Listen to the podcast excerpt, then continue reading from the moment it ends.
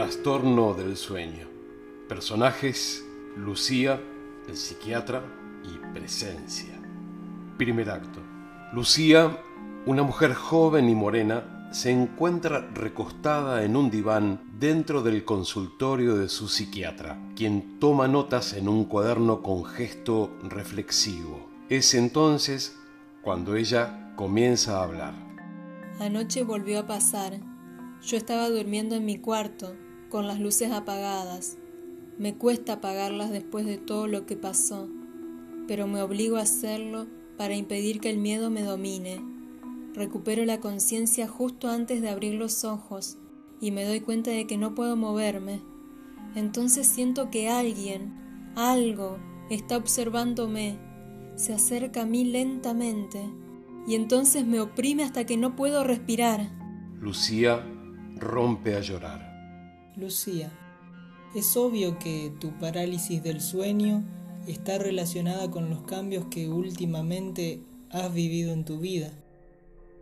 Sé que no es sencillo haber perdido a tus padres.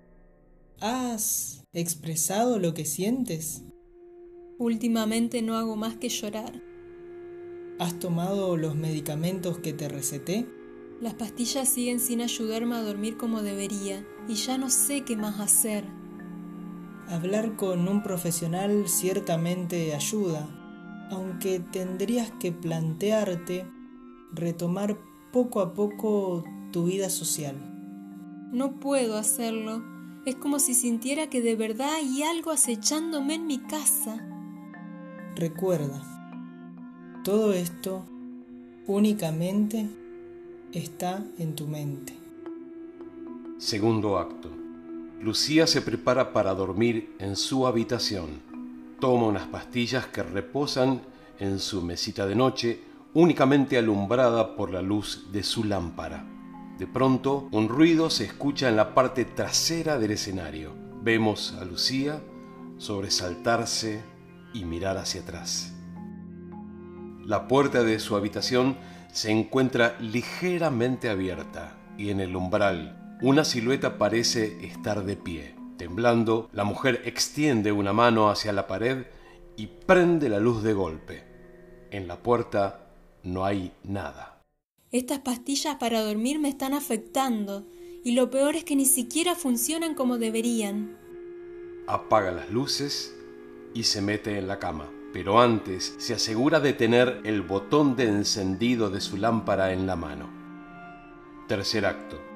En la penumbra, Lucía se remueve en su cama como si tuviera una pesadilla. Escuchamos un suspiro de miedo de su parte y luego una respiración agitada en torno a ella.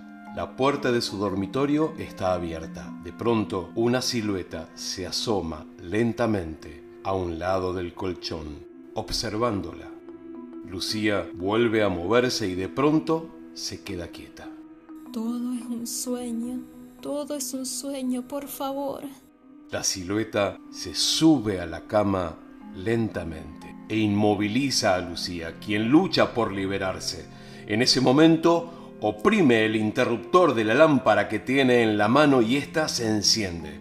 Encima de ella se encuentra un ser con el cuerpo humano pero un rostro deforme y grotesco que parece sonreírle lleno de maldad.